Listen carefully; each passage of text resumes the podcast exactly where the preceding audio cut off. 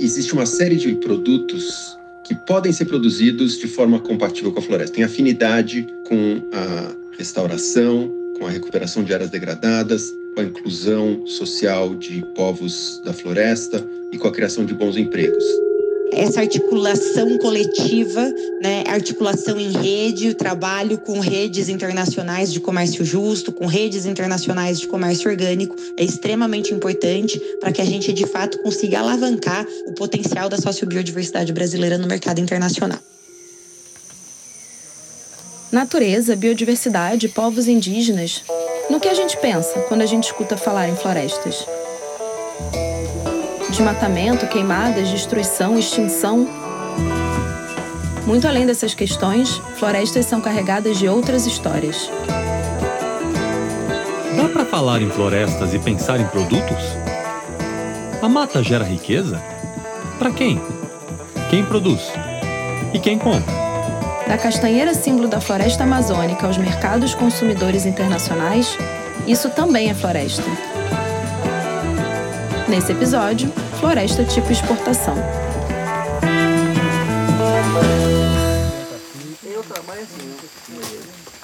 É possível criar cadeias de valor baseadas em atividades econômicas compatíveis com a preservação de florestas.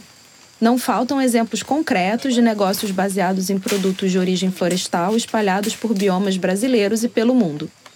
Exemplos que demonstram a potência econômica e social do aproveitamento inteligente da biodiversidade é um novo sentido para o termo desenvolvimento. O elo entre quem produz riqueza a partir da floresta e o mercado que quer consumir esses produtos é a chave para desenvolver cadeias sólidas e que podem durar muito. Mas a jornada é desafiadora.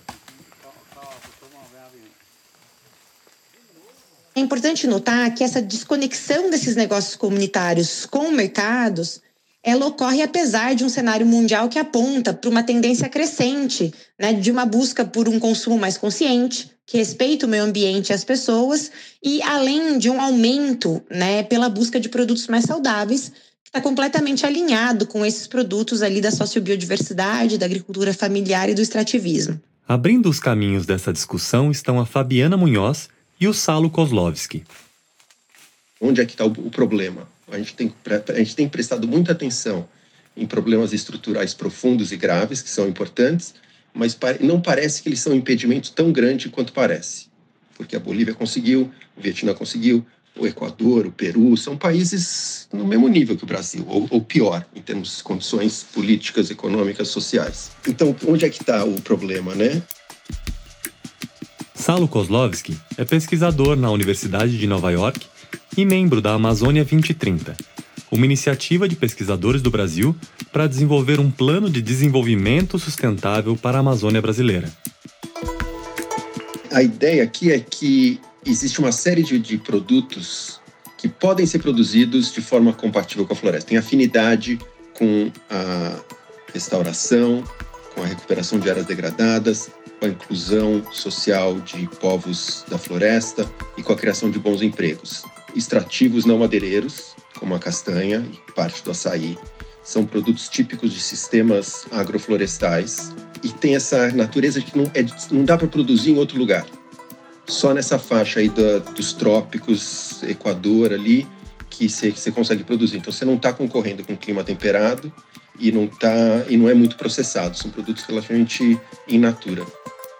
Analisando ali né, os produtos agroecológicos importados pela União Europeia, por exemplo, a gente vê uma predominância clara de 10 categorias de produtos, entre diversas categorias, né?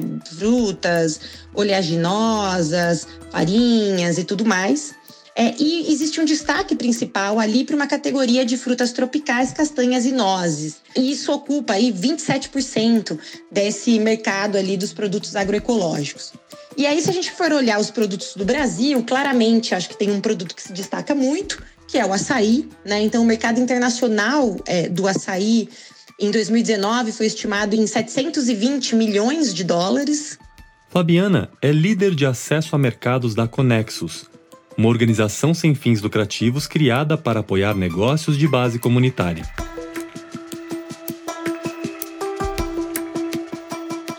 Todos os países do mundo praticamente têm uma, um, um tratado internacional de alfândega onde eles se comprometem a usar um catálogo unificado de produtos para declarar suas importações e exportações.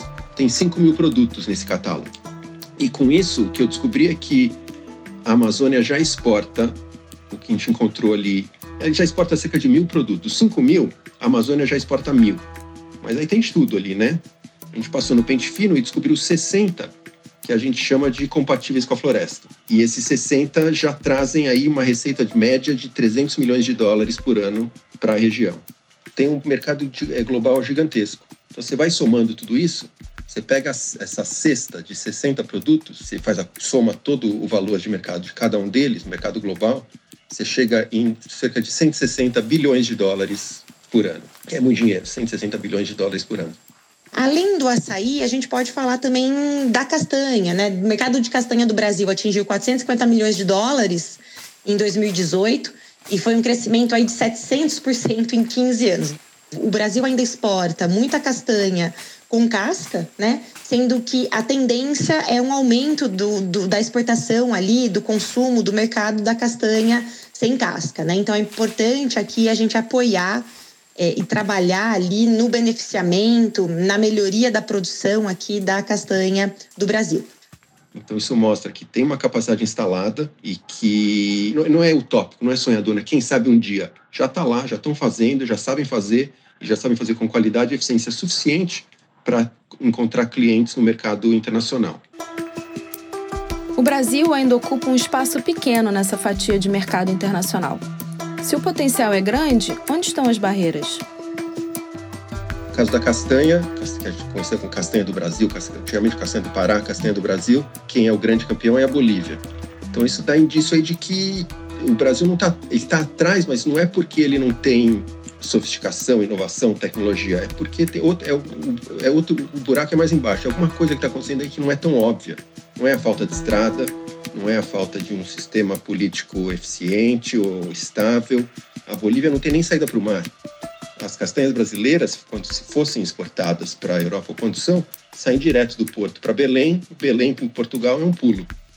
Onde é que está o, problema? A, minha percepção é de que para você ter sucesso nesses mercados, você precisa de uma série de recursos mas o, o, um elemento importante que costuma ser negligenciado é o que eu chamo de recursos compartilhados setoriais que não são nem inteiramente privados nem inteiramente públicos. É o tipo de coisa que interessa a todas as empresas de um setor, mas só as empresas do setor. Então, por ser restrito, os governos acabam não prestando muita atenção. Aí a gente está falando de inteligência de mercado, conhecimento sobre o produto, tecnologias de produção, conhecimento específico que é né, maquinário, coisas de, dessa natureza que você precisa ter para poder ter sucesso. Fica esse buraco e as empresas ficam lutando, lutando, lutando e não, o trabalho não rende. Quando esses recursos estão presentes, parece que tem uma conspiração a teu favor, né? As coisas são mais fáceis é, essa articulação coletiva, né, articulação em rede, o trabalho com redes internacionais de comércio justo, com redes internacionais de comércio orgânico, é extremamente importante para que a gente de fato consiga alavancar o potencial da sociobiodiversidade brasileira no mercado internacional. E é importante dizer, por exemplo, né, que na Amazônia brasileira especificamente, 44% do território está em áreas protegidas e algumas dessas áreas prote protegidas com esse potencial extrativista, né, de culturas ali como a castanha, como o próprio açaí, como outras culturas extrativistas, e a gente está falando ali de milhares de hectares, milhões de hectares que podem ser preservados por essa produção mais sustentável, seja ela extrativista ou produção agroflorestal, outros tipos mais é, conscientes ali de produção. Se os produtores não tiverem maduros e no ponto certo, é difícil você fazer isso. Não dá para fazer por eles. Eles que têm que ser protagonistas. Para você atingir um desenvolvimento econômico pleno, você precisa aumento da produtividade. Essas atividades dão lucro. O difícil é organizá-las. Esse, esse arranjo pré-competitivo, né? esse, esse acordo entre competidores para gerar esses recursos que são do interesse de todos. Que essa máquina comece a girar. E depois mantê-la no caminho certo.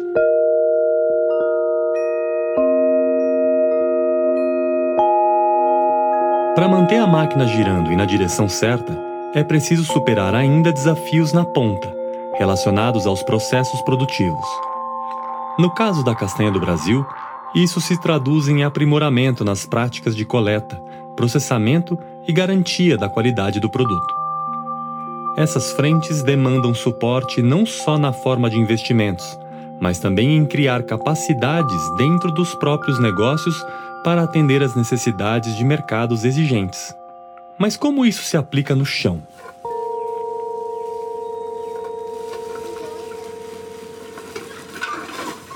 A Cooperativa dos Agricultores do Vale do Amanhecer, a Copavan, é um exemplo que vem da Amazônia brasileira. Sediada no município de Juruena, a 900 quilômetros de Cuiabá, no Mato Grosso, a Copavan é um empreendimento comunitário que atua na compra da castanha in natura de assentados rurais e territórios indígenas.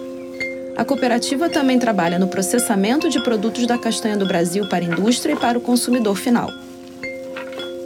A Copavan dispõe de uma reserva legal comunitária de mais de 7 mil hectares de floresta preservada e é referência no modelo de negócio social com base em produtos florestais não madeireiros.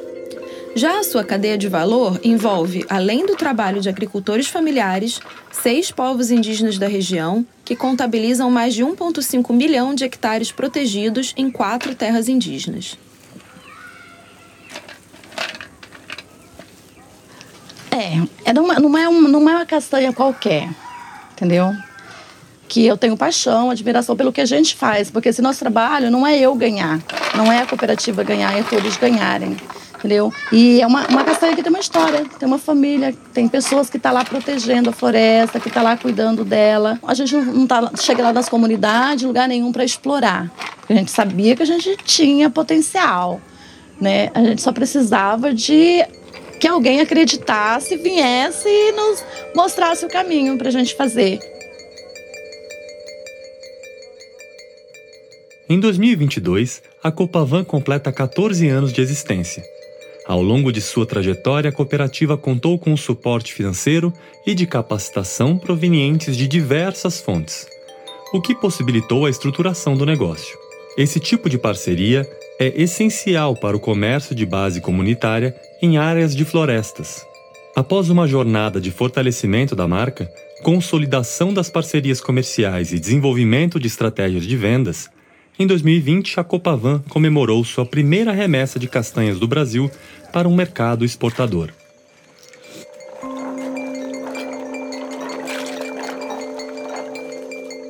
Preparar uma empresa, né, uma organização para exportação, ela passa principalmente uh, por uma mudança cultural. Isso por quê? Porque existem muitos desafios dentro desse processo de exportação. Desafios que a gente pode classificá-los em três pilares, né? o antes da fronteira, que estão relacionados a desafios mais da empresa em si. A gente tem os desafios na fronteira e os desafios após a fronteira.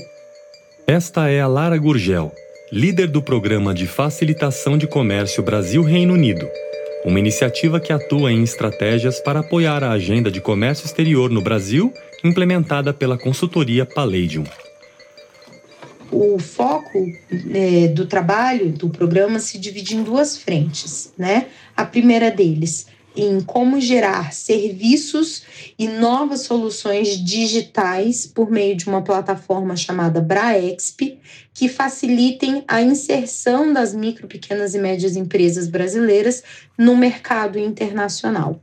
Além disso, a segunda frente do programa atuou fortemente na questão da modernização portuária brasileira. Haja vista que logística ainda é um dos principais desafios à internacionalização das nossas empresas, é um dos pontos-chave para que a gente consiga ser que o país como um todo e as suas empresas consigam ser mais competitivos no mercado internacional. 2021, o Programa de Facilitação de Comércio Brasil-Reino Unido, em parceria com o programa Partnerships for Forests e com a Conexus, desenvolveu o Trilhas para Exportação, focado em apoiar as demandas específicas de pequenas e médias empresas da sociobiodiversidade, como a Copavan, em suas jornadas rumo ao mercado internacional.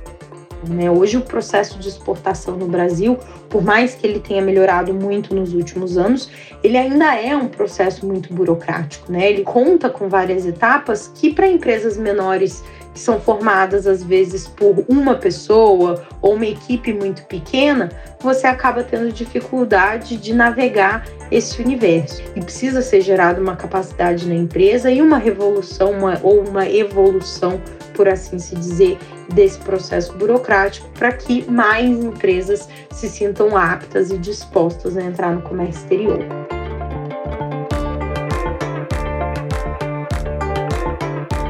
A castanha no Brasil tem uma característica específica. É que existe já um mercado internacional global estabelecido. Existe uma demanda global. Então, isso é muito mais fácil você inserir um produto. O consultor Johan Schneider é o especialista em vendas e marketing que vem apoiando a Copavan nesse percurso. Inclusive, durante a pandemia, esse segmento foi um dos poucos na alimentação que cresceu. Também existe um, uma tendência onde os compradores, principalmente nos países mais eh, economicamente mais desenvolvidos, que buscam cada vez mais conhecer a origem e, e exigem uma origem sustentável. Então é aí que entra o elemento do storytelling, de vender a história. E a história da Copavan, evidentemente, é muito rica de ser contada. A gente quer pagar preço justo, valorizando o trabalho das pessoas, entendeu? Para que seja justo para todo mundo. Essa é a palavra, justo para todo mundo. Desde lá da floresta até o beneficiamento da castanha. Não é só uma, uma coisa comercial lá nas aldeias. Eu ir lá comprar castanha, trazer e beneficiar. Porque não é simplesmente coletar e trazer, entendeu? Tem que ter um acompanhamento. Como ela é uma castanha com certificação orgânica, a gente tem uma rastreabilidade do começo ao fim. Então, assim, o lote, digamos, o lote 1, a gente sabe quem foi todos os coletores que coletaram daquele lote, até ele chegar lá no consumidor final.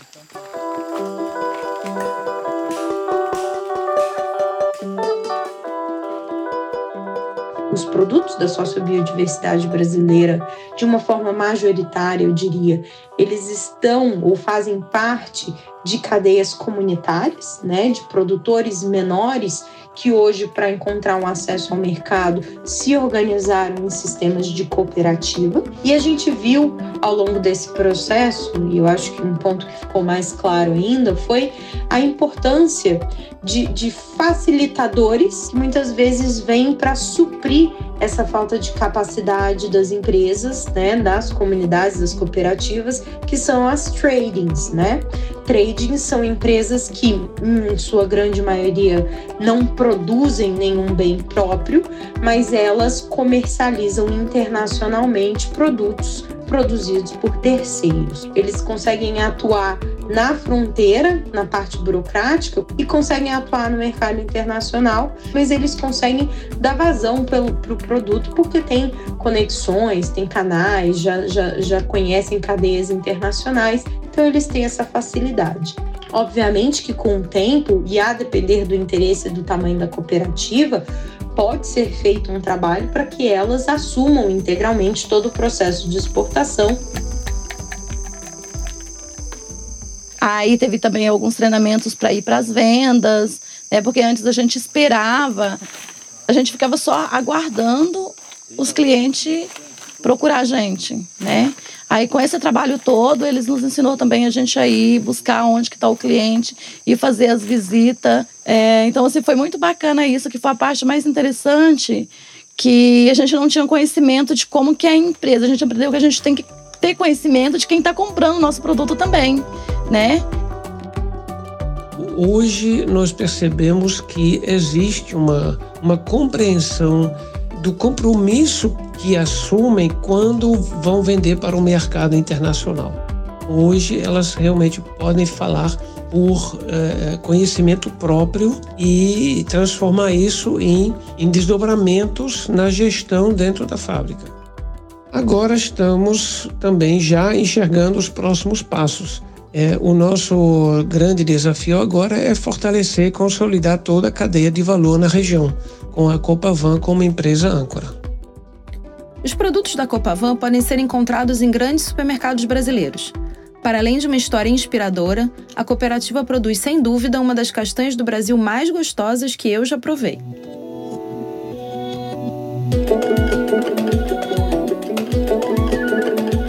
Fortalecidas, as cadeias de valor de produtos florestais têm um alto potencial de movimentar mercados dentro e fora do Brasil. Risco é que produtos que hoje estão em alta no mercado internacional venham a sofrer com a perda de interesse desses consumidores no futuro. O trabalho de fortalecimento de cadeias de valor passa por desenhar estratégias que garantam mais resiliência a flutuações como essas. Afinal, mirar no mercado exportador vale a pena?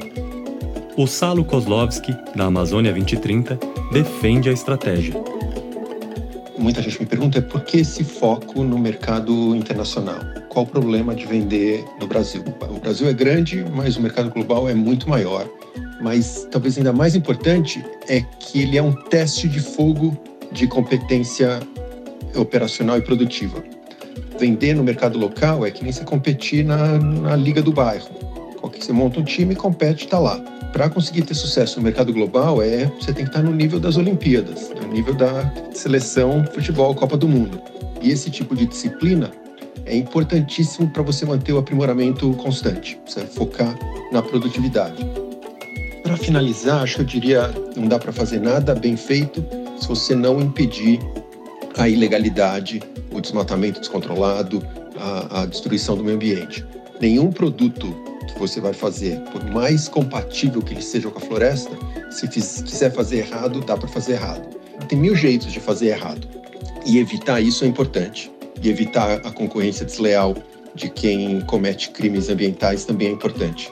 Todo o investimento que, que, eu, que eu defendo em prol dos produtos compatíveis com a floresta precisa ser complementado por investimentos em paralelo com fiscalização e controle.